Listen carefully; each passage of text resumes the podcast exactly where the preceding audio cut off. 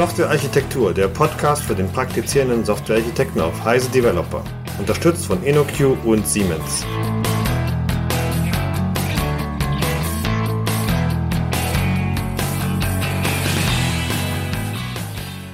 Willkommen zu einer weiteren Folge von dem äh, Softwarearchitektur-Podcast. Ähm, hier ist Eberhard Wolf. Ich sitze zusammen hier mit Stefan Tilkoff und wir wollen uns heute äh, unterhalten zum Thema Blockchain, eins von den großen Hype-Themen äh, aus einer Architektenperspektive. Und äh, die Räumverteilung ist so, dass ich irgendwie Fragen stelle und Stefan hoffentlich Antworten hat. Und ähm, genau, da können wir dann auch gleich loslegen. Also erstmal herzlich willkommen. Danke, Eberhard.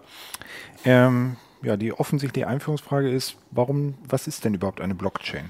Warum und was ist das überhaupt? Ähm, also zunächst mal ist es das wahrscheinlich am schlimmsten gehypte Thema aller Zeiten in unserer Branche. Also wir haben ja schon viele Hypes erlebt, aber der ist wirklich ziemlich außergewöhnlich heftig. Ähm, und außerdem ist es nach meiner Sicht ähm, in wenigen Fällen, aber in diesen Fällen dann tatsächlich eine Lösung für eine Menge von Problemen, die man auf andere Art und Weise nicht lösen kann.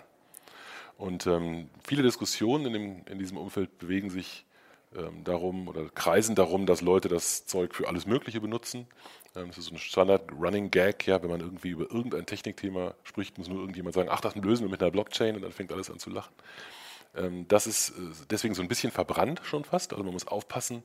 Ähm, ich habe so ein, so ein Slide-Deck, da ähm, habe ich irgendwie Boso den Clown am Anfang drauf, weil so komme ich mir manchmal vor, wenn ich was über das Thema erzähle, äh, weil es oft eben so extrem übertrieben dargestellt wird. Ähm, aber das ist mehr so auf der Metaebene Diskussion. Ne? Also was das was es eigentlich ist, ähm, hängt ein bisschen von, ähm, von der Detailsicht ab, von welcher Variante man gerade spricht, aber um es auf einen, auf einen relativ kurzen, knappen Punkt zu bringen, dann ist eine Blockchain eine, äh, eine Entwurfsstrategie, ein, ein Muster, ein Architekturmuster, mit dem man ähm, ein unveränderliches Event-Log produzieren kann, ähm, das äh, verteilt ist, bei dem es keine zentrale Instanz gibt und das geschützt ist gegen Modifikationen, selbst durch die, ähm, die eigentlichen zentralen oder dezentralen Mitspieler. Also dezentral bedeutet hier, dass die Informationen, über die wir da sprechen, auf viele Knoten verteilt sind und ähm, diese Informationen, also dieses Event-Log, wenn man so möchte, ähm, muss als Ganzes trotzdem eine Wahrheit repräsentieren, also wie in allen solchen Systemen, wie in allen verteilten Datenbanken will ich irgendwie Konsens oder Konsensus, ich glaube, wir sagen Konsens erreichen darüber, was tatsächlich jetzt stimmt und was nicht stimmt. Und anders als bei, äh, bei einer Lösung, bei der ich selber jetzt vielleicht meinen Cluster aufsetze und da aus, aus Skalierbarkeitsgründen oder Lastverteilungsgründen mehrere Knoten habe, geht es hier vor allem auch darum, dass ich äh, das Ganze vertrauenswürdig habe. Das heißt, selbst wenn eine, eine gewisse tolerierbare Menge dieser Knoten betrieben wird von, von Kriminellen, die an mein Geld wollen oder an was auch immer ich mit dem Ding schütze, selbst dann bin ich noch zuverlässig dagegen geschützt, dass jemand in meinen Daten irgendetwas manipuliert. Gut. Genau, das mit dem Hype fand ich halt gut, dass du das an den Anfang gestellt hast, weil das war für mich auch der, das war für mich auch der Motivator, irgendwie äh, diese Folge aufzunehmen, weil ich eben auch gespannt bin, wo sozusagen die Einsatzkontexte sind und, und was sich hinter dem Hype äh, verbirgt. Ähm, der Begriff ist ja Blockchain. Mhm. Das heißt also, da, das scheint irgendwie eine Kette von Blöcken zu sein oder mhm. Was, warum? Also was, was bedeutet das? Was für Blöcke und was für eine Kette? Also lass mich das vielleicht am einfachsten an, an Bitcoin erklären. Da kommt der Begriff her, das wissen die meisten auch. Ähm, in dem ersten Bitcoin-Paper wird das eben definiert als Lösungsansatz. Und das kann man sich so herleiten, wenn man die einzelnen Bausteine nacheinander zusammensetzt. Also in Bitcoin geht es um Zahlungsverkehr. Das heißt, Leute schicken sich gegenseitig irgendwie Geld. Und ähm, das tut man, indem man ähm, eine Transaktion erstellt. Also Bitcoin ist wie die meisten dieser Systeme ein Peer-to-Peer-Netzwerk. Das heißt, es gibt ganz viele Knoten, die alle gleichberechtigt, in erster Näherung zumindest, gleichberechtigt miteinander kommunizieren. Und wenn ich jetzt irgendeine Transaktion machen möchte, dann äh, baue ich so ein Datenpaket zusammen. Also so eine, so eine Transaktion hat dann irgendwie vereinfacht gesagt ein ein Absender, einen Empfänger, sehr vereinfacht. Diese Transaktion werfe ich sozusagen in dieses Peer-to-Peer-Netzwerk rein und das wird dann innerhalb dieses Netzwerks äh, verteilt. Es geht auch relativ schnell. Es gibt so in der Größenordnung, also die Zahlen sind alle nicht genau, aber in der Größenordnung ein paar 10.000 Bitcoin-Knoten. Und wenn ich so eine Transaktion da reinwerfe, dann ist innerhalb einiger Sekunden, was nicht 10, 20 Sekunden, ist diese Transaktion auf der ganzen Welt auf all diesen Knoten angekommen. Und ähm, was wir haben wollen, ist letztendlich ein, ein Log, bei dem all diese Transaktionen in, einer, in der Ordnung, in der sie stattgefunden äh, oder in einer, in, einer, in einer, sinnvollen Ordnung äh, hintereinander ähm, aufgelistet sind. Und ähm, dazu werden die äh, gruppiert in Blöcke. Das bedeutet, ähm, ich habe äh, einen Block, der referenziert eine Menge von Transaktionen, sagen wir mal 1000. Und äh, jeder Block referenziert außerdem den Vorgängerblock der wiederum den Vorgängerblock referenziert und immer so weiter. Und damit komme ich halt zu der Kette von Blöcken. Ähm, und das interessante, raffinierte an dem ganzen Zeug ist natürlich, dass es kryptografisch abgesichert ist, und zwar in mehrfacher Hinsicht. Also einmal ist eine Transaktion abgesichert. Ähm, nur du darfst dein eigenes Geld ausgeben. Ich kann, kann dein Geld nicht ausgeben. Das funktioniert über Private Public Key Mechanismen. Das bedeutet, ähm, du äh, hast dir, du hast dir ein ein Schlüsselpaar erstellt und weil du den Private Key hoffentlich niemandem gibst, äh, bist nur du in der Lage, äh, über deine eigenen, über deine eigenen noch nicht ausgegebenen Beträge zu verfügen. Und das wird abgesichert, wenn sozusagen die Transaktion validiert wird. Und dann ähm, äh, ist der Block sozusagen als Ganzes mit dem Vorgängerblock verbunden über, über so einen Hash. Also das, praktisch, das wird darüber abgesichert, dass es auch nicht irgendwie nur eine Adresse ist, die da drin steht, sondern dass es eben auch der Block mit genau diesem Inhalt ist, ne, weil eben der Hash stimmen muss von diesem ganzen Block. Und damit habe ich praktisch diese gesamte Kette. Was jetzt noch fehlt, in dem, was ich gerade geschildert habe, ist, wie, wir die, wie die Blöcke abgesichert werden. Ja, weil es muss sozusagen sichergestellt sein, dass, so ein, dass nicht irgendjemand im Nachhinein einen anderen Block zusammenbaut. Könnte man ja tun. Ähm, und das funktioniert bei Bitcoin über das sogenannte Proof of Work-Verfahren. Das ist so vielleicht das Komplizierteste, was man in diesem ganzen Kontext ähm, verstehen muss oder einmal erklärt bekommen muss. Vereinfacht gesagt ist es so, dass ähm, so ein Block eigentlich eine relativ langweilige Datenstruktur ist. Da sind Header-Informationen drin, da sind die Transaktionen drin, auch wieder per Hash. Äh, wie gesagt, per Hash abgesichert. Die Transaktionen, äh, da sind Adressen drin, von, von wo nach wo gehen da welche Beträge, mehrere Inputs, mehrere Outputs, ist auch egal. Ähm, und dann gibt es in diesem Block irgendwo ein Feld, das keine semantische Bedeutung hat, sondern im Prinzip willkürlich gewählt werden kann. Aber ähm, es gibt eine, äh, eine Art Rätsel, eine Art Aufgabe, die man lösen muss, wenn man so einen gültigen Block produzieren möchte. Dazu muss ich kurz wieder ausholen. Also so, ich vermute, die meisten unserer Hörer, Hörerinnen wissen, was ein Hash ist. Also ein Hash bilde ich, indem ich irgendeine, irgendeine Datenmenge irgendwo in einen Algorithmus reinstecke und herauskommt sowas wie ein Fingerprint, ein kürzerer Wert.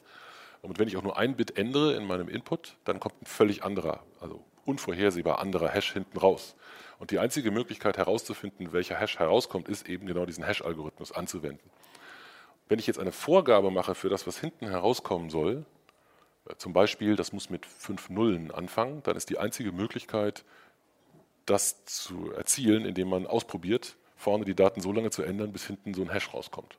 Das ist, das ist praktisch das Rätsel, die Aufgabe, die sozusagen gelöst werden muss. Das heißt, dieses eine Feld in so einem Block, das praktisch frei belegt werden kann, da schreibt der sogenannte Mining Node einfach irgendeinen willkürlichen Wert rein probiert aus, ob das Ganze passt oder nicht, also ob ein Hash rauskommt, der, dem, der das Rätsel löst. Wenn nein, ändert er den Wert, probiert es nochmal und das immer so weiter. Und das ist Arbeit, die erbracht werden muss. Das ist sogar signifikante Arbeit. Ähm, äh, man muss sich vorstellen, auf der ganzen Welt konkurrieren diese Mining Nodes ähm, darum, wer als erster so einen Block findet. Das machen die, weil sie dafür eine Belohnung kriegen. Ja, wer als erster einen Block findet, darf sich selbst 12,5 Bitcoin aktuell da reinschreiben. Die werden aus dem Nichts erzeugt und gehören dann ihm. Und das ist sehr attraktiv. Das sind aktuell, keine Ahnung, diese Woche ist schon wieder richtig Geld geworden. Ich weiß nicht, 8000 Dollar oder so. Also ähm, ist schon eine signifikante, pro Bitcoin, ist schon eine signifikante Menge Geld, wenn ich da 80.000 Dollar oder was auch immer dafür bekomme.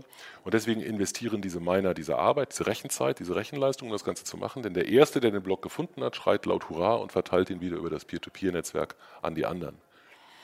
Und weil die Blöcke aufeinander aufbauen, kriegen die anderen mit, dass da jemand einen Block gefunden hat an der Stelle, an der sie selber vielleicht gerade versuchen, einen Block zu finden und entscheiden dann, ob sie es noch weiter probieren möchten. Das tun sie in der Regel nicht. In der Regel geben die dann auf und fangen lieber an, einen neuen Block zu suchen, der an einem neuen Ende der Kette ansetzt, weil am Ende immer die längste Kette gewinnt. Ah, das war jetzt ganz schön viel auf einmal.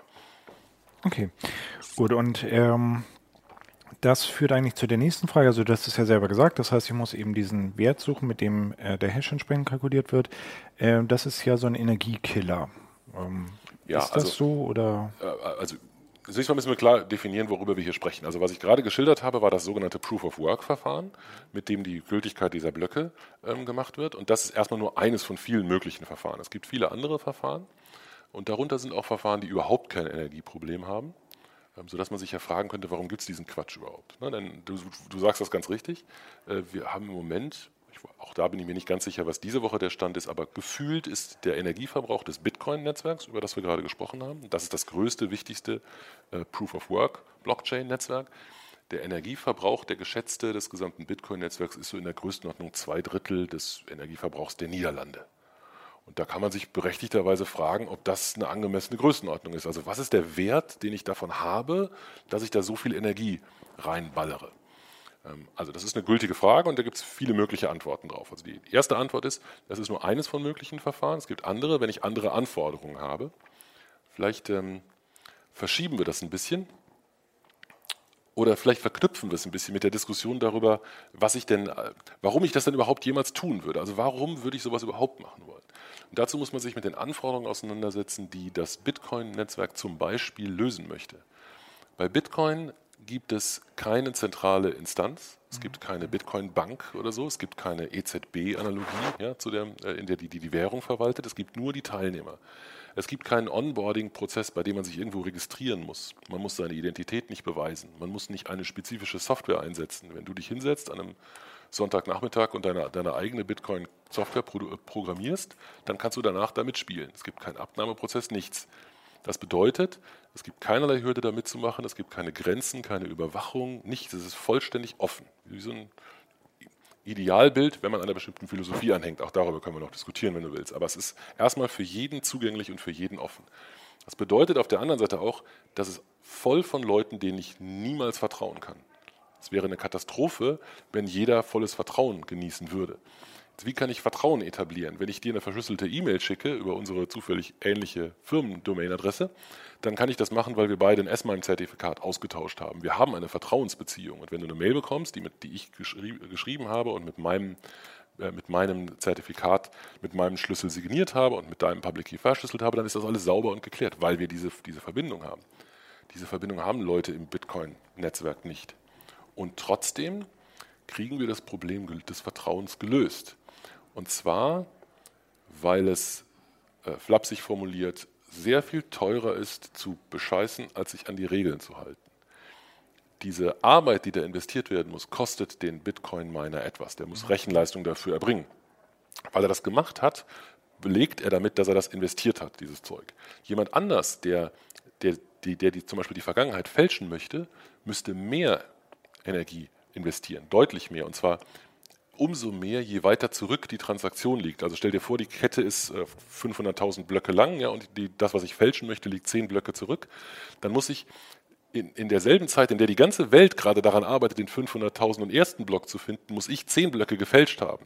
Das heißt, ich brauche so unglaublich viel Rechenpower, um eine gültige gefälschte Kette zu erzeugen, dass das einfach äh, keine sinnvolle Investition ist. Sehr viel sinnvoller beteilige ich mich einfach an dem Rennen, den, den nächsten validen Block zu finden.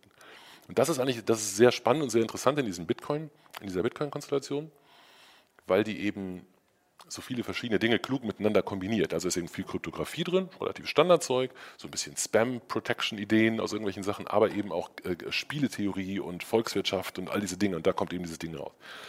Was ich, also, was ich sagen möchte ist, wenn es dieser Anwendungsfall ist, dann schaffe ich mit diesem, mit diesem großen Energieinvest ein vertrauenswürdiges globales Finanzsystem. So ist zumindest die Aussage. Wenn ich jetzt nicht an dieses Finanzsystem glaube oder glaube, die Welt braucht sowas nicht, dann ist es natürlich Unsinn, so viel Energie dafür zu investieren. Wenn ich daran glaube, dass die Welt sowas braucht, ja, vielleicht nicht dieses, aber sowas in dieser Art, dann könnte ich argumentieren, okay, lass uns doch mal diesen Energieverbrauch vergleichen mit dem Energieverbrauch des tatsächlichen globalen Finanzsystems. Also all den Banken, all den Bankenmitarbeitern, all den Rechenzentren, all den Leuten, die da arbeiten, zur Arbeit pendeln. Ne? Also das, die Gesamtkosten, diese, das, auf die Idee könnte ich kommen, aber dann kommt natürlich sofort die Retourkutsche, die sagt, ja, das ist ja ganz nett, aber da passiert wenigstens was, weil bei Bitcoin passiert ja faktisch nichts. Ne? Also die Anzahl von Transaktionen pro Sekunde ist irgendwie 10. Das ist jetzt nicht wirklich beeindruckend, ja, wenn äh, Visa irgendwie 100.000 kann. Ähm, weil wir gerade darüber sprechen, also ich habe verstanden, dass in der Bitcoin-Blockchain äh, tatsächlich so irgendwelche Bilder drin sind und irgendwelche komischen anderen Dinge, die eigentlich mit Transaktionen nichts zu tun haben. Habe ich mich da getäuscht? Oder? Also, genau, es gibt tatsächlich ähm, äh, ein Problem an diesem unveränderlichen Dings, ohne dieser unveränderlichen Event-Log-Geschichte. Du kannst theoretisch alles Mögliche da reinspeichern. Deswegen hat wohl irgendwann tatsächlich jemand kinder, kinderpornografische Bilder da reingepackt. Ähm, und das kann tatsächlich dazu führen, dass wenn du einen Bitcoin-Mining-Node betreibst, auf einmal auf deiner Festplatte Dinge landen, die du da wirklich nicht haben möchtest und aus juristischen Gründen sogar nicht, gar nicht haben darfst. Ja, sowas ist tatsächlich ein potenzielles Problem. Ähm, ich bin mir gar nicht ganz sicher, wie sie es im Moment lösen. Meine Vermutung ist, dass die äh, bestehenden kleinen Software äh, oder Mining oder Node äh, Software-Dinger diese Dinge einfach nicht runterladen, also praktisch modifiziert sind, das nicht dahin zu packen. Aber tatsächlich ist das ähm, ist das ein Risiko. Vielleicht die. Äh, Aber äh, ist das nicht ein Widerspruch zu. Also, du hast ja gerade gesagt, hey, das ist halt irgendwie so, dass ich da ähm, jetzt ein äh, Netzwerk aufbauen kann, obwohl ich den Leuten nicht vertraue und ich kann es nur angreifen, dadurch, dass ich halt mehr Computing Power habe. Ist das. Wie kann dann sowas zustande kommen? Also, das ist ja sozusagen eine nicht sinnvolle Nutzung dieser, äh, dieser ähm, Blockchain. Genau, in dem Fall ist es so, dass die, äh, dass einfach in dem, in den Protokoll, beziehungsweise in diesem Fall im Datenformat oder in den Datenstrukturen halt einfach ein bisschen Platz ist, um beliebige Dinge unterzubringen.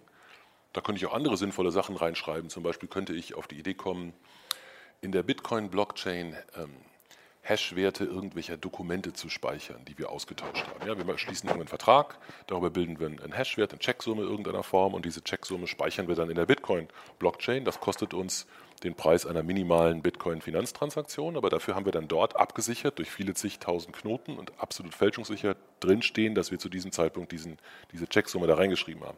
Solche Anwendungsfälle können ja durchaus sinnvoll sein, aber natürlich kann ich, wenn ich da irgendwas reinschreiben kann, auch irgendwas anderes reinschreiben.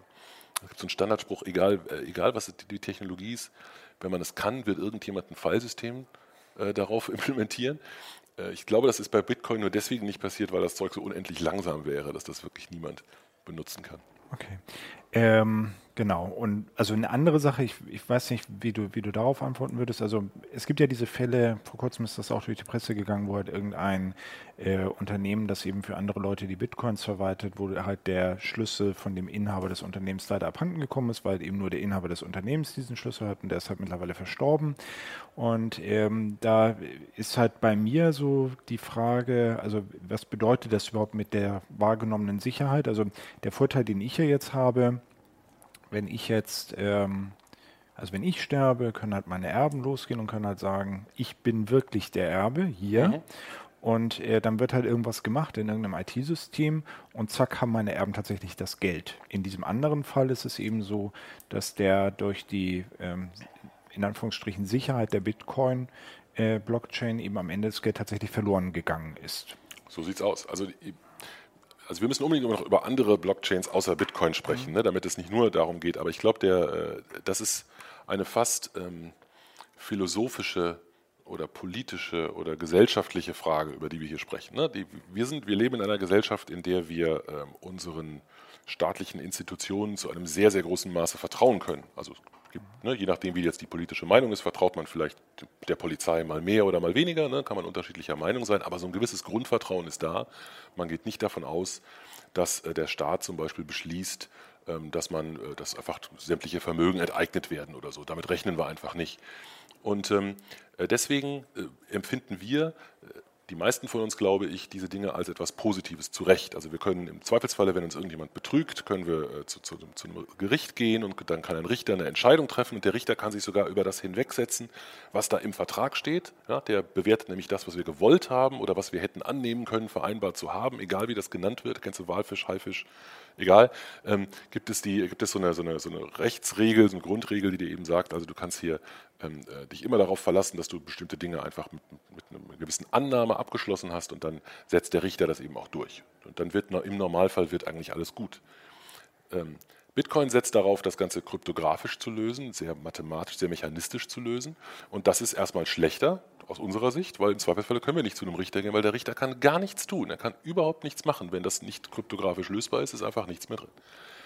Würden wir in einer anderen Gesellschaft leben, sagen wir mal irgendwo in einer südamerikanischen Chaos-Inflationsdiktatur ähm, oder äh, in irgendeinem anderen kleinen Land, in dem, in dem wir damit rechnen müssen, dass das Geld einfach von heute auf morgen nur noch ein Hunderttausendstel von dem Wert ist, wo wir damit rechnen müssen, dass wir dass wir keinerlei Chance haben, irgendwelche Geschäfte über Grenzen zu machen, wo wir keinerlei Chance hätten, an irgendeinem Finanzsystem überhaupt zu partizipieren, weil es niemanden auf der Welt gäbe, der uns eine Visakarte oder eine Bankverbindung gibt, dann stellt sich das auf einmal ganz anders dar. Deswegen bei aller berechtigten Kritik an Bitcoin, also es gibt unendlich, es gibt so viele dämliche Sachen, es gibt diese Bitcoin-Bros und es gibt so viele Idioten, es gibt so viele Leute, die es für jeden Mist erzählen, es gibt furchtbare Dinge dort. Bei all dieser berechtigten Kritik daran ist es so, dass wenn ich dieses Problemfeld betrachte, dann gibt es aktuell keine andere Lösung. Also wenn ich das, wenn ich ein, wenn ich so ein System haben will, dann ist das die einzige be bekannte technische Lösung, mit der ich das machen kann. Die meisten von uns haben diesen Anwendungsfall vielleicht nicht und deswegen wäre dafür eine Proof of Work basierte Bitcoin-artige Blockchain eine vollkommen dämliche Idee. Dann sollte man lieber was anderes nehmen. Ne, und diese anderen Dinge, die können wir auch noch ein bisschen diskutieren. Das wäre eigentlich jetzt auch das, das nächste Thema für mich. Also nicht das äh, Bitcoin-Thema kennen wir, glaube ich, alle und auch die restlichen Cryptocurrencies. Ich vermute, dass die sich konzeptionell nicht sonderlich unterscheiden. Also was ist denn, was läuft noch rum in diesem Bereich von Anwendung von, von Blockchains und wie funktioniert? Also vielleicht machen wir mal das, äh, das so ein anderes Extrem. Also wir könnten ja äh, mal diskutieren, ähm, wo wir so etwas verwenden könnten und dabei komplett auf dieses Proof of Work und, äh, verzichten. Ähm, und äh, vielleicht auch auf, in einer ganz anderen Vertrauenssituation mhm. sind. Also nehmen wir mal an, wir sind ein Konglomerat von Geschäftspartnern. Wir sind vielleicht äh, zehn Banken, die zusammenarbeiten wollen oder zehn Finanzdienstleister oder Versicherungsunternehmen oder was auch immer. Ähm, das heißt, wir, ähm, wir, äh, haben, wir rechnen nicht damit, dass wir alle kriminell sind. Also auch da gibt es Leute, die anderer Meinung sind, was Banken und Versicherungen angeht, aber wir gehen mal davon aus, wir halten nicht alle dort grundsätzlich für Verbrecher, sondern wir gehen davon aus, es ist ein normale, normales Geschäftsgebaren. Ähm, und trotzdem gibt es ähm, eine gewisse Grenze des Vertrauens. Also ich werde zum Beispiel meinem Mitbewerber, werde ich nicht die Kontrolle geben wollen über mein Geschäft, weil ich dann Sorge hätte, dass ich äh, ausgebotet werde. Und deswegen, äh, wenn, sowas, wenn so eine Kooperation, so eine unternehmensübergreifende Kooperation ansteht, dann wird oft ähm, eine weitere neutrale Entität oder Organisation in irgendeiner Form gegründet. Da macht man irgendwie so ein, ja, so, eine, so ein Konsortiumsding, das gehört dann allen, das hat dann einen Beirat und da sitzen alle drin und dann wird das, das ist relativ schwergewichtig und relativ mühselig. Und das macht man, weil man dann das, was wir typischerweise zentral lösen, eben dieser externalisierten Einheit übertragen kann. Stattdessen könnten wir auch sagen, lass uns das doch gemeinsam betreiben, lass uns doch gemeinsam so ein System aufsetzen, wo wir das, worüber wir dieses Event-Log verwalten wollen, äh, ablegen sagen wir mal, es ist ein Event-Log vielleicht über den Übergang von, äh, von Telefonnummern von einem Telekommunikationsprovider zum nächsten oder vielleicht die Versicherung für ein Fahrzeug oder irgendwelche solche Dinge, dann könnten wir uns entscheiden, das in einer Blockchain abzulegen, aber wir würden uns so sehr vertrauen und wir sind auch so wenige, dass wir problemlos sagen können, lass uns doch einfach mal am Anfang ein paar Zertifikate austauschen. Jeder erzeugt sich Public-Private Key, das wird sternmäßig, ne, alle, jeder mit jedem tauscht das einmal aus. Wir setzen eine PKI auf, die das irgendwie managt. Das ist ein bisschen Aufwand, aber das können wir machen. Wir sind ja vielleicht 50 Partner, die in diesem Ding mitspielen. Der Onboarding-Prozess ist jetzt ein bisschen mühseliger, ja, aber es ist alles, das können wir alles machen. Und dann verwenden wir an der Stelle, wo ich vorhin erklärt habe, dass wir Proof of Work machen, ähm, wählen wir zum Beispiel zufällig einen der einen der Teilnehmer, einen der potenziellen Unterschreiber aus und dieser eine, der potenziell eine Mining Node, der ist nicht mehr mined, also der, ne, der schürft nicht im gleichen Maße wie so ein Bitcoin Mining Node, der unterschreibt dann halt die Gültigkeit des Blocks mit seinem, mit seinem Private Key. Alle anderen können das mit dem Public Key verifizieren. Fertig. Es ist immer noch eine Blockchain, die benutzt Proof of Authority. Also ich beweise nicht, dass ich Arbeit investiert habe, sondern ich beweise, dass ich ich, ich bin. bin. Ich habe die Autorität, ja, das zu tun. Das habe ich jetzt behauptet und bewiesen und dann sind alle zufrieden damit. Okay, und äh, wenn der jetzt irgendwie fies ist und nicht mitspielt, also wenn, wenn der jetzt irgendwie Dinge in, diese, in diesem Block ändert? Dann hast du ein Problem. Also du hast, ähm, du mhm. hast ähm, also du hast natürlich Möglichkeiten, auf unterschiedliche Art und Weise jetzt den Vertrauenslevel hoch und runter zu machen. Ne? Zum einen kannst du kannst zum Beispiel sagen, du lässt mehrere darüber abstimmen. Du kannst ähm, einzelne Transaktionen nochmal separat absichern, so wie Bitcoin das auch macht. Ne? Bitcoin verlässt sich ja nicht nur auf den Mining Node und das Proof of Work, sondern Bitcoin verlässt sich, was die eigentliche Transaktion angeht, auf, das, auf die Tatsache, dass nur du den Private Key für deine Adresse hast. Also wenn ich dir in dem Bitcoin-Netzwerk Geld an deine, an deine Adresse schicke, dann ist das in der Bitcoin vermerkt. Hier hat jemand an diese Adresse Geld geschickt. Aber dieses noch nicht ausgegebene Geld zu benutzen, um etwas anderes damit zu machen, kann nur derjenige, der den zu dieser Adresse passenden Private Key hat. Und so ähnlich kann ich das natürlich jetzt in meinem hypothetischen Banking-Szenario auch machen. Ne? Ich kann das prüfen und das kann dann auch jeder prüfen. Also jeder könnte sozusagen kontinuierlich das Ganze validieren. Und ich kann Verfahren machen, die irgendwo dazwischen sind. Zum Beispiel gibt es ähm, kenne ich jetzt nicht im Detail, kenne ich jetzt nur grob konzeptionell. Es gibt in diesem Hyperledger-Kontext, das ist so ein, äh, so ein ähm, ähm, Open Source Apache-Projekt, das Blockchains macht. Da gibt es eine Variante, die wird von Intel stark gepusht. Die setzt voraus, dass man äh, Trusted Intel Hardware einsetzt. Und da gibt es äh, auf Prozessorebene eine Möglichkeit, dass du dir von der, vom Prozessor bestätigen lässt, dass du zum Beispiel eine bestimmte Zeit gewartet hast oder so. Also du kannst, ne, also ich, ich habe einen Trusted Timestamp sozusagen und damit kannst du äh, gewisse Garantien über Ordnung und sowas machen. Also solche Dinge, die sind halt nicht, die kannst du nicht nehmen, wenn du willst, dass jeder auf der Welt mit jedem Gerät mitmachen kann, aber die kannst du machen, wenn du eine andere Art von Vertrauensbeziehung hast zu deinen Partnern.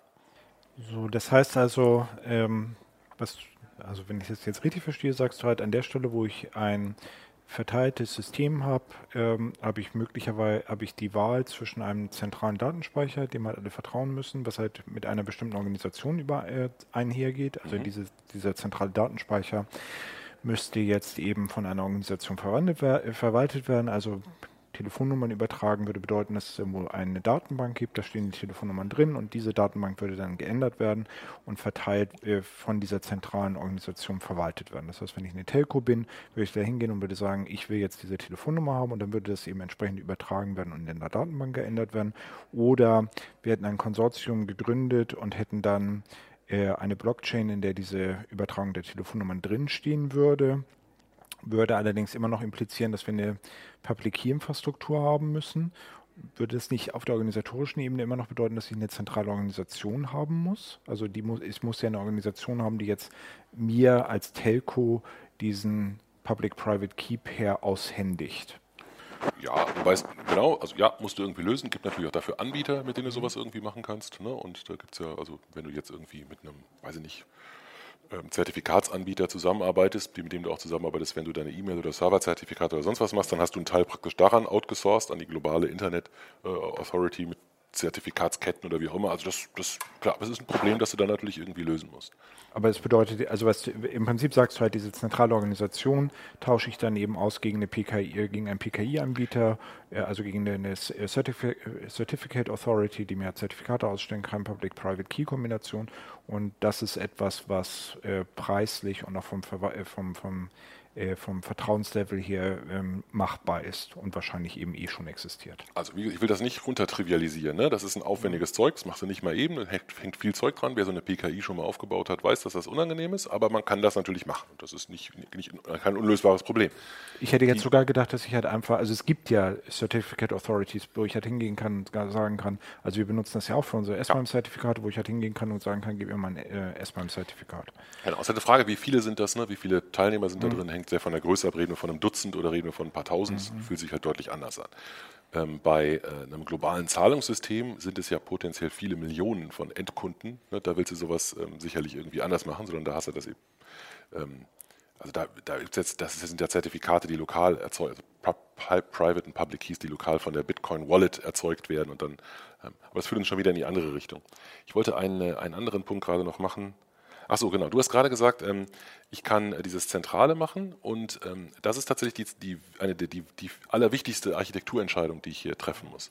Die, ähm, wenn, ich die, wenn ich eine zentrale Stelle finde, der ich vertraue ähm, und die ähm, so eine zentrale Lösung betreiben kann, zum Beispiel eine klassische geclusterte Datenbank mit einem Web-API obendrauf oder einer Web-Anwendung oder was auch immer.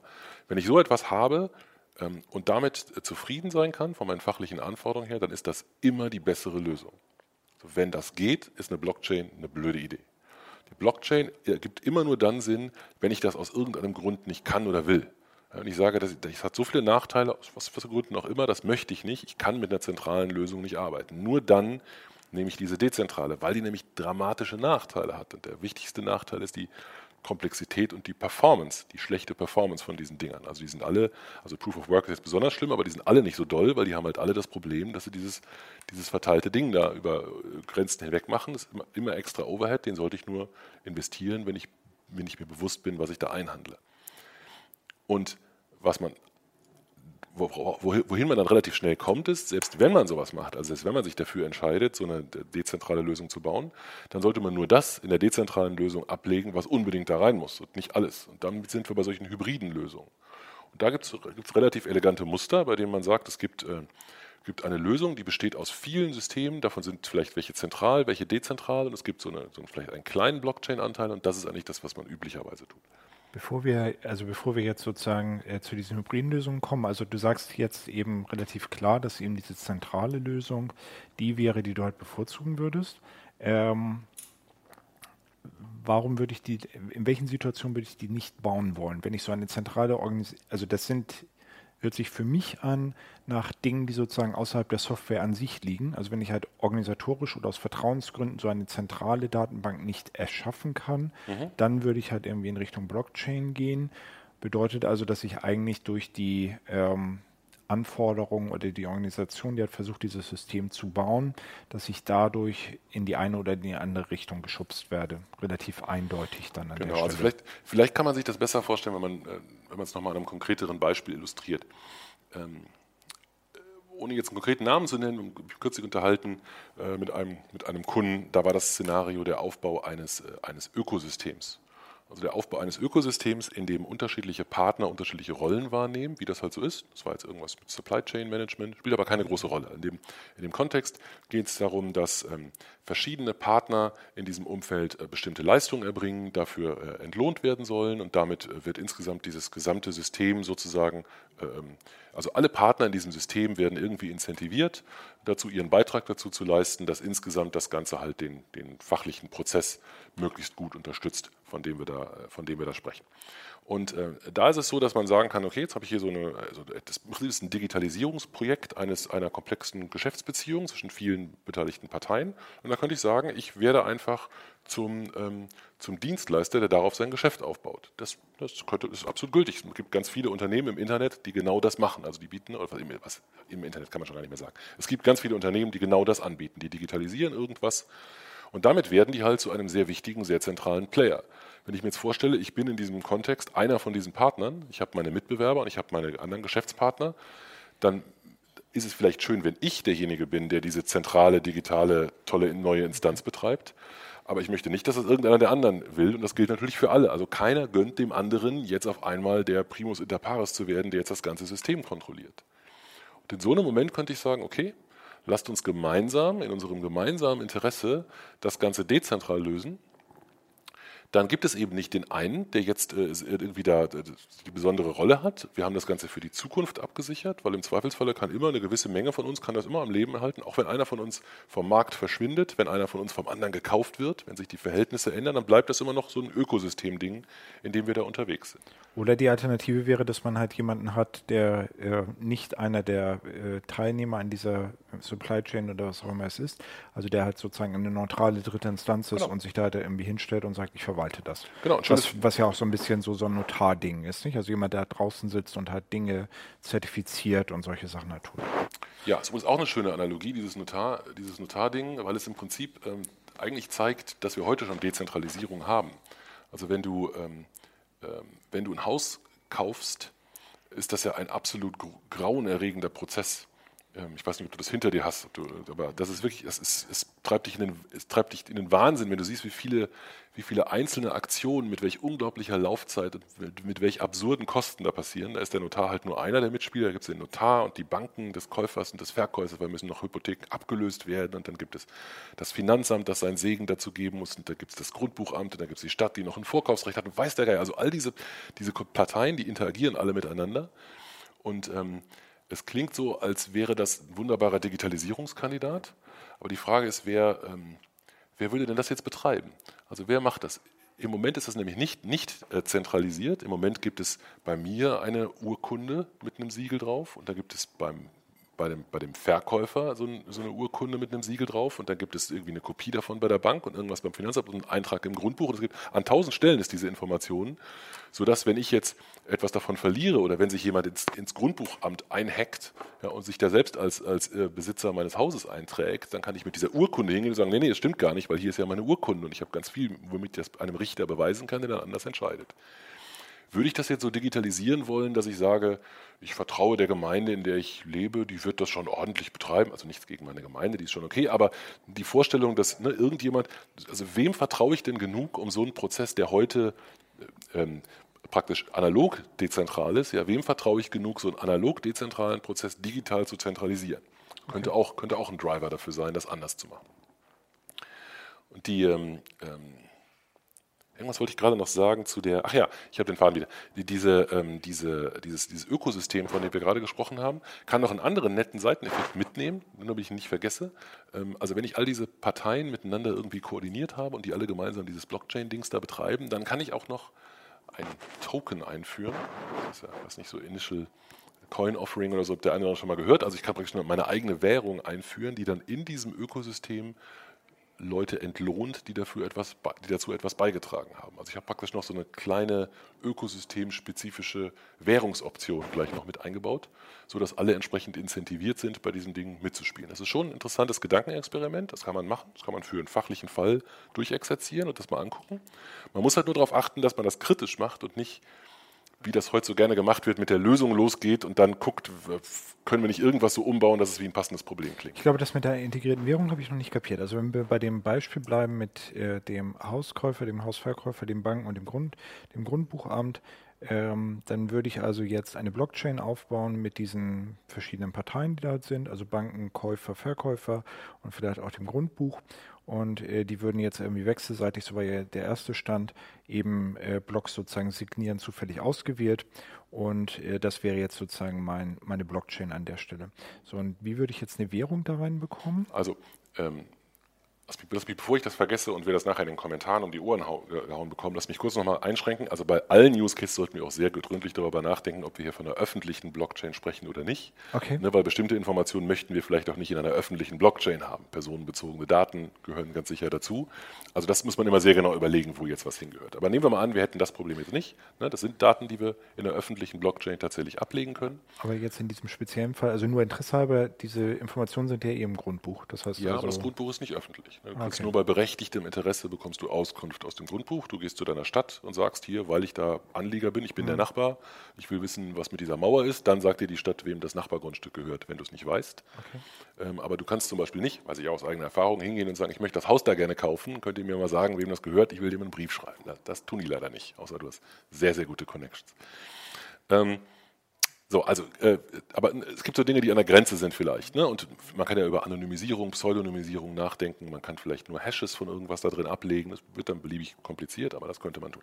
Das mal vorab äh, da reingeschickt, ähm, ist im Prinzip die Idee, ähm, dass man, ähm, wir haben darüber noch gar nicht gesprochen, die Idee dieser Coins kommt so ein bisschen aus dieser Smart Contract-Ecke. Ähm, darüber haben wir noch nicht gesprochen. Ich überlege, ob wir es tun müssen. Ich versuche es mal, mal mit den Dingen zu erklären, über die wir bislang schon gesprochen haben. Ein Beispiel habe ich dir gerade genannt, die Bitcoin-Miner. Die Bitcoin-Miner, äh, die erbringen diese Mining-Dienstleistung. Die tragen ja einen Wert bei zu dem ganzen Ding. Die, die, die investieren ihre Energie und die produzieren damit gültige Blöcke, also validierte Blöcke. Und das ist, es, das ist es, was das Vertrauen in, diese, in die Daten in der Bitcoin-Blockchain schafft. Also die leisten offensichtlich einen Beitrag für die Allgemeinheit und dafür werden sie entlohnt. Die Belohnung, die sie dafür bekommen, wird in Bitcoin bezahlt. Okay. Das ist sozusagen der Trick. Ne? Du hast praktisch etwas, was in diesem, das ist relativ einfach, weil bei Bitcoin fallen die Dinge zusammen. Da, da, ist, da ist nur Finanzen, da ist nur die Währung, der ist der einzige Use Case. Jetzt kannst du dir aber vorstellen, dass du eine Blockchain hast, die eigentlich einen anderen Zweck hat, zum Beispiel wie die, die wir gerade diskutiert haben, aber die kann eben auch noch eine Währung haben. Und die Dienstleistung, die jemand erbringt, muss sich nicht aufs Mining beschränken. Die Dienstleistung könnte auch irgendwas anderes sein. Zum Beispiel ähm, die Gültigkeit von irgendetwas zu validieren oder ähm, vielleicht äh, eine, eine, eine Archivierungsdienstleistung zu erbringen ne? oder eine Konversion oder eine Finanzierung oder eine, eine Beauskunftung oder äh, was, eine, eine Wertschätzung, ein Gutachten, keine Ahnung, du könntest dir tausend Sachen vorstellen, die sozusagen als halbautomatisierte oder automatisiert dispatchte und dann vielleicht manuell erbrachte Dienstleistungen erbracht werden, für die man aber dann sozusagen entlohnt wird.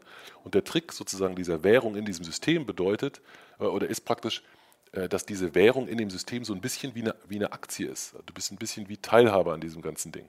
Ja, weil also das Ökosystem hat dann eben die Anteile und diese Anteile werden gleichzeitig benutzt, um die Beteiligten zu ähm, incentivieren. Das ist eigentlich so, so fachlich ganz interessant vom, vom Modell. Aber okay, aber ähm, was ich jetzt nicht verstehe ist, äh, wenn ich mich jetzt irgendwie hinstelle und sage, ich habe jetzt für die das Gut, das Gute für ähm, diese dezentrale für dieses dezentrale Grundbuch, da habe ich jetzt irgendwas getan.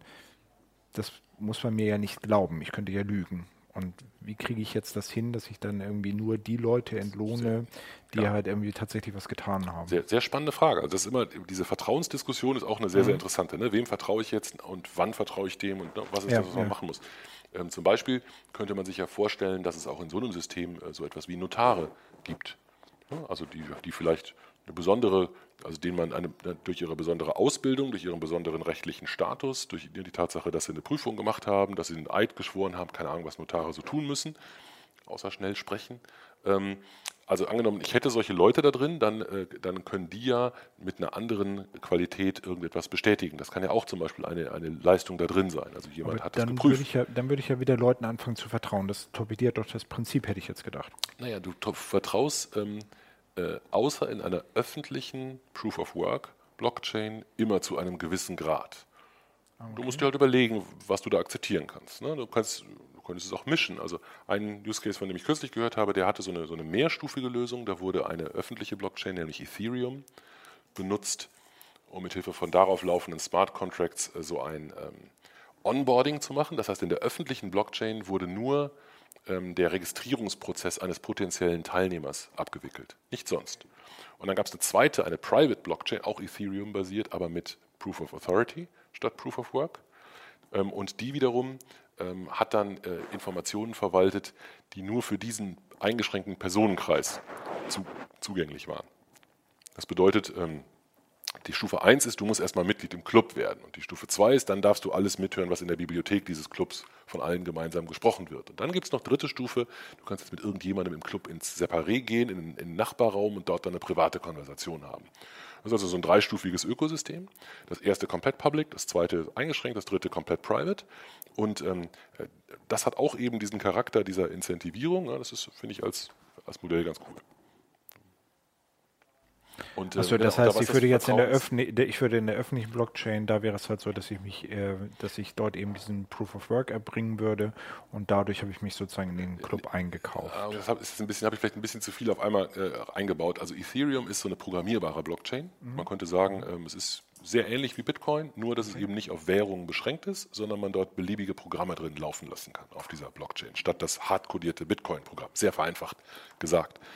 Ähm, bei Ethereum wird Proof of Work gemacht von den Mining Nodes, ne, also so, genauso wie bei Bitcoin. Und das ist praktisch die öffentliche, wie die öffentliche virtuelle Maschine, auf der du jetzt beliebige Programme laufen lassen kannst. Diese Programme nennt man Smart Contracts. Schreibst du in so einer JavaScript-ähnlichen Programmiersprache zum Beispiel und dann kannst du die da rein deployen und dann laufen die eben in dieser, in dieser Ethereum-Blockchain. Das heißt also, die, die gemeinsame Datenstruktur würde, wenn wir jetzt Ethereum benutzen für die Implementierung von unserem Grundbuch, die würde jetzt eben das Grundbuch enthalten und alle anderen Leute, die halt und alles andere, was Ethereum eben auch so beheimatet. Ich bin mir nicht sicher, ob ich das verstanden habe. Also äh, für mich hört es sich jetzt so an, als gäbe es die große Ethereum-Blockchain, in der unser Grundbuch drin wäre. Und, und viele andere Anwendungen, ganz genau. Das okay, und die wären halt in einer großen Datenstruktur. Das heißt also, ich hätte halt irgendwie eine Blockchain. Ja, du sprichst von der. Mh eine Blockchain, in der halt äh, das Grundbuch drin ist und, äh, weiß ich nicht, diese Telefonbuchübertragung genau. vielleicht und so weiter. Genau, man könnte vereinfacht sagen, in Ethereum gibt es Objekte mit ihren Instanzvariablen, also der Status dieser Objekte ja. wird da drin abgelegt. Das könnte irgendwas sein, was du halt da reinprogrammiert hast. Das weiß die mhm. Blockchain nicht, interessiert sie auch nicht. Aber es wird eben, also und die, es wird eben inklusive der, der die, die, Programme selbst, also der Bytecode deiner Programme ist auch State, der in der Blockchain abgelegt wird. Mhm. Also es wird alles praktisch über denselben Mechanismus abgewickelt. Und ähm, um auf das Beispiel von gerade zurückzukommen, nehmen wir das mal an, ähm, wir könnten, wir würden sowas abbilden. Ich glaube nicht, dass es eine gute Idee ist, das Grundbuch auf Ethereum zu packen. Aber nur mal rein theoretisch, wenn wir sowas tun wollen würden, dann könnten wir zum Beispiel sagen, ähm, um überhaupt in diesem Kontext irgendwie agieren zu können, musst du dich erstmal ausweisen. Du musst, du musst, eine, du musst, eine, du musst ein Bürger sein, der, der, sich mit seinem Personalausweis ausweist oder so. Und wie, wie willst du das? Das kann die Blockchain von alleine, kann das erstmal nicht. Ja, aber da könnte es jetzt vielleicht so ein Video-ID-Dingsbums geben. Gibt es diverse Dienstleister jetzt, die könnten da theoretisch mitspielen. Über, ne, die wären dann sozusagen einmal ongeboardet. Mit einem ganz komplexen Prozess bekommt jemand das Recht, Video-IDs zu machen. Und äh, wenn du jetzt äh, dich sozusagen registrieren möchtest für eine Grundbuchinteraktion, dann äh, machst du diesen typischen Video-ID-Prozess und gibst dabei irgendwie ein generiertes Token mhm. mit, das du da gemacht hast und das wird dann eben bestätigt und danach bist du jetzt, beziehungsweise ist die Adresse, die zu deinem Public Key und zu deinem Private Key gehört, die ist jetzt durch diesen Video-ID-Beweis abgesegnet als tatsächlich zu dieser natürlichen Person gehörend. Ja, der Eberhard Wolf mit dieser Personalausweisnummer, der ist jetzt diese Adresse, das wissen wir jetzt. Und dann ist das eben das Vertrauen, dass du jetzt praktisch über diesen Video-ID beweist, dadurch, dass du dem Video-ID-Provider vertraust, da reingepackt hast. Ne, das müsstest du jetzt nicht machen. Das ist eben auch nicht, das ist tatsächlich ja wieder externalisierter Trust. Ne? Also das ist, ist, theoretisch ist das eine Lücke, weil das könnte jetzt jemand sich reinmogeln als Video-ID-Provider oder der Video-ID-Provider könnte gehackt werden. Und das, das sind alles Risiken, die man halt wie immer bei solchen Dingen bewerten muss, ob das, ob das in dem Threat-Model, in dem, was ich tatsächlich erwarte an Angriffen, ob das da rein, ob das da relevant ist. Und dann kann ich es entsprechend adressieren und überlegen, ob ich damit einverstanden bin oder nicht. Okay. Äh, sind das jetzt diese hybriden Modelle, von denen du sprachst? Den Begriff hattest du ja vorhin. Genau, also ich weiß nicht, ob der Begriff formal definiert ist. Was ich damit gemeint habe, sind solche Modelle, bei denen du eben bestimmte Dinge äh, mit Absicht nicht in der Blockchain machst oder andersrum mhm. nur ganz gezielt ganz wenige Dinge in der Blockchain machst. Und das ist, glaube ich, immer der richtige Ansatz. Es gibt eigentlich nichts, das sich äh, zu 100 Prozent in der, in der Blockchain lösen lässt, sinnvollerweise, zumindest nicht von diesen fortgeschritteneren Anwendungsfällen. Also okay. die Währung Bitcoin. Selbst da könnte man das sagen. Also bei Bitcoin haben wir gerade schon mal kurz erwähnt, dieses Skalierungsproblem. Ne, also wenn man sich, diese Blöcke müssen ja gefunden werden. Das dauert immer eine gewisse Weile. Das wird immer so justiert, dass es ungefähr zehn Minuten dauert. Also die Komplexität dieses Rätsels wird immer dynamisch angepasst. Und wenn du äh, das mal durchkalkulierst und sagst, so ein Block, der alle zehn Minuten gefunden wird, also auf der ganzen Welt wird alle zehn Minuten ein Block gefunden, wenn der ein paar tausend Transaktionen behält, also einfach teilen, ja, dann kommst du auf ein paar Transaktionen pro Sekunde. Das offensichtlich nicht ausreichend für ein globales Finanzsystem, schon gar nicht das mit zwei Dritteln der Niederlande an, an Energieverbrauch. Deswegen äh, wird im Moment so ein Layer praktisch oben drauf gesetzt auf Bitcoin. Das ist das sogenannte Lightning Network. Und das ähm, äh, nimmt praktisch eine große Menge der Transaktionslast aus der eigentlichen Blockchain raus und ähm, ähm, man könnte das vielleicht so ein bisschen vergleichen. Du kennst das bestimmt als Ansatz, wenn man, wenn man Datenbanktransaktionen macht. Da macht man nicht immer bei jedem einzelnen Mist eine Transaktion, sondern man batcht die praktisch. Man ja, macht ganz ja. viele Dinge, da macht man alle 10.000 Aktionen, macht man eine Datenbanktransaktion. Mhm. So ein bisschen ähnlich ist es, sehr, sehr vereinfacht. So ein bisschen ähnlich ist es auch. So Payment Channels zwischen Parteien, die da etabliert werden. Aber vom Grundsatz her ist es so ähnlich. Es wird halt Last von der, von der, von der Proof of Work Blockchain weggenommen in etwas, was schneller und mit weniger Energieverbrauch klarkommt. Und so ähnlich wird es, glaube ich, immer sein. Man hat immer Dinge, die laufen auf ganz normalen Computern, vielleicht bei all diesen einzelnen Partnern ne, oder bei unterschiedlichen Partnern laufen unterschiedliche Systeme. Vielleicht hat auch jeder die Freiheit, Dinge umzusetzen, wie er das will. Und äh, das, was sozusagen übergreifend das Ganze zusammenhält, was die Choreografie abbildet, das wird sozusagen statusmäßig in der, in der Blockchain abgelegt. Das würde also für unser Beispiel mit dem, mit dem Grundbuch bedeuten, dass wir jetzt mehrere Hausverkäufe irgendwie zusammenbauen und nur diese, diese Klammer um diese Hausverkäufe wäre halt in der öffentlichen Blockchain. Genau, also lass uns, äh, genau, also auch da, also bei, gerade bei den Grundbüchern, da könnte man jetzt sicherlich sehr stark argumentieren, da gibt es ja nur eine bestehende Infrastruktur, ja, ja. nämlich die Gemeinden, ja, und die, äh, also die also ist vielleicht, vielleicht ein gutes, vielleicht kein gutes Beispiel, bin mir nicht ganz sicher. Man könnte zum Beispiel argumentieren, ähm, jede Gemeinde, vielleicht ab einer gewissen Größe oder in jedem Kreis, gibt es ein, äh, einen Knoten, Ne, also die, die Gemeinden, nur die Gemeinden dürfen diese Knoten betreiben, die, die das eigentliche Grundbuch, also die Kerngrundbuchdaten beinhalten. Und weil das ähm, ein verteiltes System ist über alle Gemeinden, ich weiß nicht, wie viele Gemeinden wir in Deutschland haben, ein paar tausend oder so, ne, diese paar tausend Gemeinden, die, die betreiben alle irgendwie so Node. Das können vielleicht auch unterschiedliche Software äh, äh Varianten sein. Ne? Der eine hat den von Firma X gekauft, der andere von Firma Y, damit nicht derselbe Bug alle gleichzeitig kaputt macht. Dann müsste, damit irgendjemand in diesem Gesamtkontext irgendwas kaputt macht, müsste jemand eine, äh, es schaffen, mehr als 50 Prozent der gesamten Power zu übernehmen, wenn das so ein Proof-of-Work-Ding wäre. Und vielleicht brauchen wir das gar nicht, weil wir einfach sagen, die Gemeinden vertrauen sich sowieso. Vielleicht schaffen die das mal, äh, glaube ich ehrlich gesagt in Deutschland nicht so, aber theoretisch könnten sie das ja schaffen, sie mal irgendwelche Keys auszutauschen, dann würde man das vielleicht über sowas machen. Ja, und das wäre ein theoretisches Modell. Okay, gut. Ähm, damit haben wir, glaube ich, diskutiert, wann man das einsetzen sollte, was so die Kontexte sind. Und ich finde, das ist immer aus einer Perspekt Architekturperspektive ganz wichtig. Ist da noch irgendwas, was du ergänzen wollen würdest auf dieser Perspektive von, was mache ich damit? Hm. Wieso sollte ich das tun? Also es gibt wirklich so, ein, so, eine, so eine, Reihe von Fragen, die man sich stellen sollte, ähm, anhand derer man äh, relativ schnell ähm, zusammen trichtern kann, sozusagen, also wo, wo man mhm. praktisch äh, bei irgendeiner spezifischen Lösung landet. Und es gibt ganz viele Fälle, bei denen landet man tatsächlich bei einer klassischen Anwendungsentwicklungslösung und das ist total in Ordnung. Also ich finde es, find es ganz schlimm, wenn man nur mit Blockchain als, als Ding im Werkzeugkasten durch die Gegend rennt, weil das kann nur schiefgehen. Ähm, ganz oft kommt was ganz Klassisches raus. Und ganz, ganz selten kommt das Bitcoin-Extrem raus. Also Bitcoin ist Bitcoin und ich glaube, dafür ist das, wie es gemacht wird, auch genau richtig. Also ich, ich bin mir nicht sicher, ob es als gesellschaftliches Experiment insgesamt ein Erfolg werden wird oder nicht. Das weiß ich nicht. Aber vielleicht wird es das und vielleicht kann man in zehn Jahren sagen, das ist wirklich toll, dass das jetzt unser neues Finanzsystem ist. Vielleicht ist das so. Vielleicht sagen wir in zehn, Jahr, zehn Jahren auch, wir haben völlig nutzloserweise so viele Ressourcen für nichts und wieder nichts verballert. Kann auch sein. Aber dazwischen gibt es eben ein Kontinuum von Dingen, die mit mehr oder weniger Vertrauen, mehr oder weniger Dezentralisierung, mehr oder, mehr oder weniger ausgefeilten Konsensverfahren ähm, äh, verschiedene Bereiche adressieren. Also es gibt zum Beispiel ein, ein Produkt, das ist eigentlich noch nicht mal eine Blockchain, das nennt sich Corda, so ein Java-basiertes Ding. Ähm, äh, können wir einen Artikel zu verlinken. Ähm, das ist ähm, das ist so, also das hat so viel, das setzt so viel auf, auf bestehendes Vertrauen zwischen den Partnern, das ist wirklich ganz weit weg von diesem Bitcoin-Ding, aber es ist eben auch was anderes als eine zentrale Datenbanklösung. Und das ist vielleicht für viele Fälle eine gute Variante. Und genauso gibt es für, für viele andere Dinge auch verschiedene Produkte, die dieses Spektrum besetzen. Also ich glaube, am allerwichtigsten ist, bevor man darüber nachdenkt, damit irgendwas zu machen, einfach sehr, sehr genau die Anforderungen zu analysieren.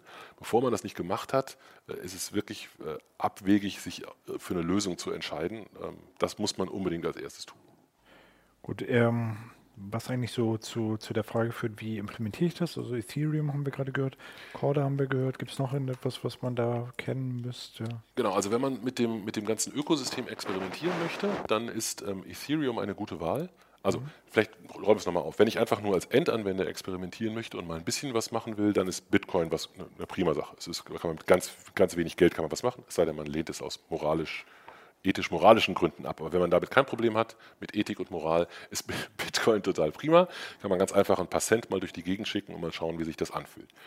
Wenn man als Anwendungsentwickler oder als Architekt, Architektin sich damit beschäftigen möchte, dann finde ich Ethereum einen tollen Einstieg. Ähm, das ist sehr zugänglich. Es gibt ähm, so eine webbasierte IDE, mit der man das direkt machen kann. Es gibt aber auch Kommandozeilen-Tools, äh, mit denen man eine lokale Testumgebung aufsetzen kann. Ethereum ist wie gesagt diese programmierbare Blockchain. Man kann da sehr einfach einen Smart Contract entwickeln. Das ist für jemanden, der Java oder C Sharp programmieren kann, extrem geradlinig. Das ist ein langweiliges objektorientiertes Programm ja, mit etwas, mit so einer JavaScript inspirierten, aber getypten Sprache. Ähm, und damit ähm, kann man relativ schnell äh, so, so ein Ding mal experimentell zusammenbauen und mal gucken, wie sich das Ganze anfühlt. Wenn man, ähm, und das Experiment wäre dann für immer in der Ethereum-Blockchain, die wenn man es in die öffentliche, genau, wenn man es in die okay. öffentliche Blogs gibt und einen Test, also es gibt immer ja, erstens mh. lokal das machen, man kann es aber auch in die Test, äh, in das Testnet äh, publishen sozusagen oder man kann es die öffentliche machen, da liegt es dann halt rum. Das kostet einen ein kleines bisschen Geld, also man muss sozusagen. Ah. Ne, aber, aber, da ist eine Firma hinter, hinter Ethereum, also da muss ich halt Geld investieren. Nein, nein, du musst äh, Ether haben. Also ah, okay. ne, die Währung bei Ethereum heißt Ether also wie sie bei Bitcoin Bitcoin mhm. heißt. Und diese Ether, die musst du irgendwo herbekommen und die bekommst du im Moment ähm, entweder durch Mining, das ist aber zu aufwendig und zu viel Zirkus, wenn du nur mal was ausprobieren willst. Also musst du irgendwas tauschen. Typischerweise gehst du zu irgendeiner Krypto, okay. Crypto Exchange und kaufst dir Ether. Ähm, also das, ist, das sind diese öffentlichen, in dem... Ähm, nur für ja. mich sozusagen, ähm, gibt es eine kommerzielle Instanz, die hinter Ethereum steht? Oder ist das Es gibt eine Foundation, das ist die Ethereum Foundation, und es gibt okay. diverse Firmen in diesem Ökosystem. Die Foundation will natürlich äh, allgemein ähm, zum Allgemeinwohl handeln. Ich weiß nicht, ob sie gemeinnützig ist, aber das auf jeden Fall mhm. so agiert sie.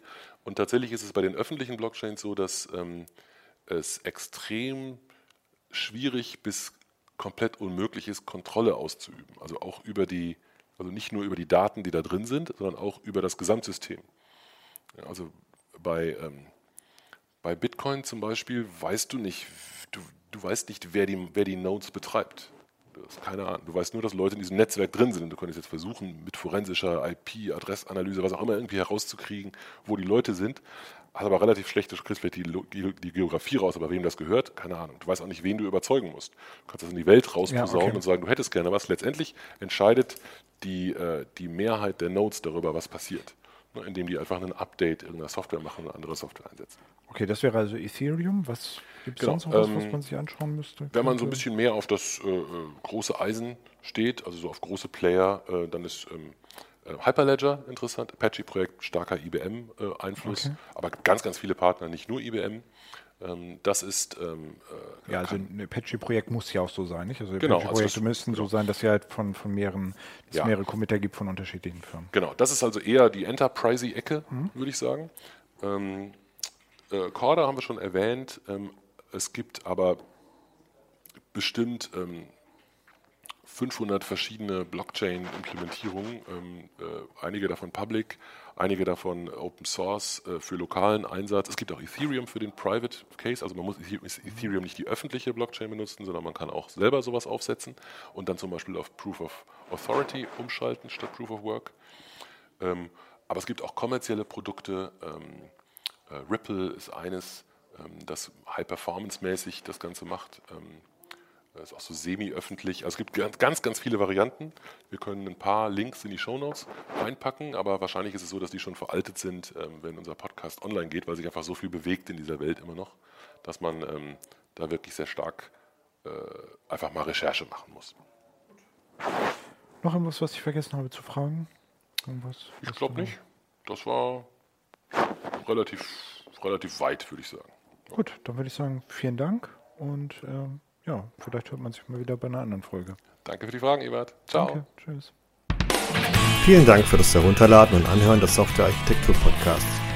Er wird produziert von Michael Stahl, Stefan Tilkoff und Christian Weyer und ist gehostet auf dem Heise Developer Channel unter heise.de slash developer slash podcast. Die Betreiber freuen sich über jegliches Feedback sei es als Kommentar auf der Webseite, via E-Mail oder als MP3 aufgenommenes Audiofile bzw. als Anruf auf der dafür vorhandenen Voicebox. Kontaktmöglichkeiten finden sich auf der Webseite. Alle Episoden des Podcasts sind lizenziert unter der Creative Commons Non-Derivative License 3.0. Das bedeutet, die Episoden des Podcasts können als Ganzes für nicht kommerzielle Zwecke genutzt werden. Änderungen sind nicht erlaubt, es muss nur die Quelle angegeben werden. Näheres unter creativecommons.org.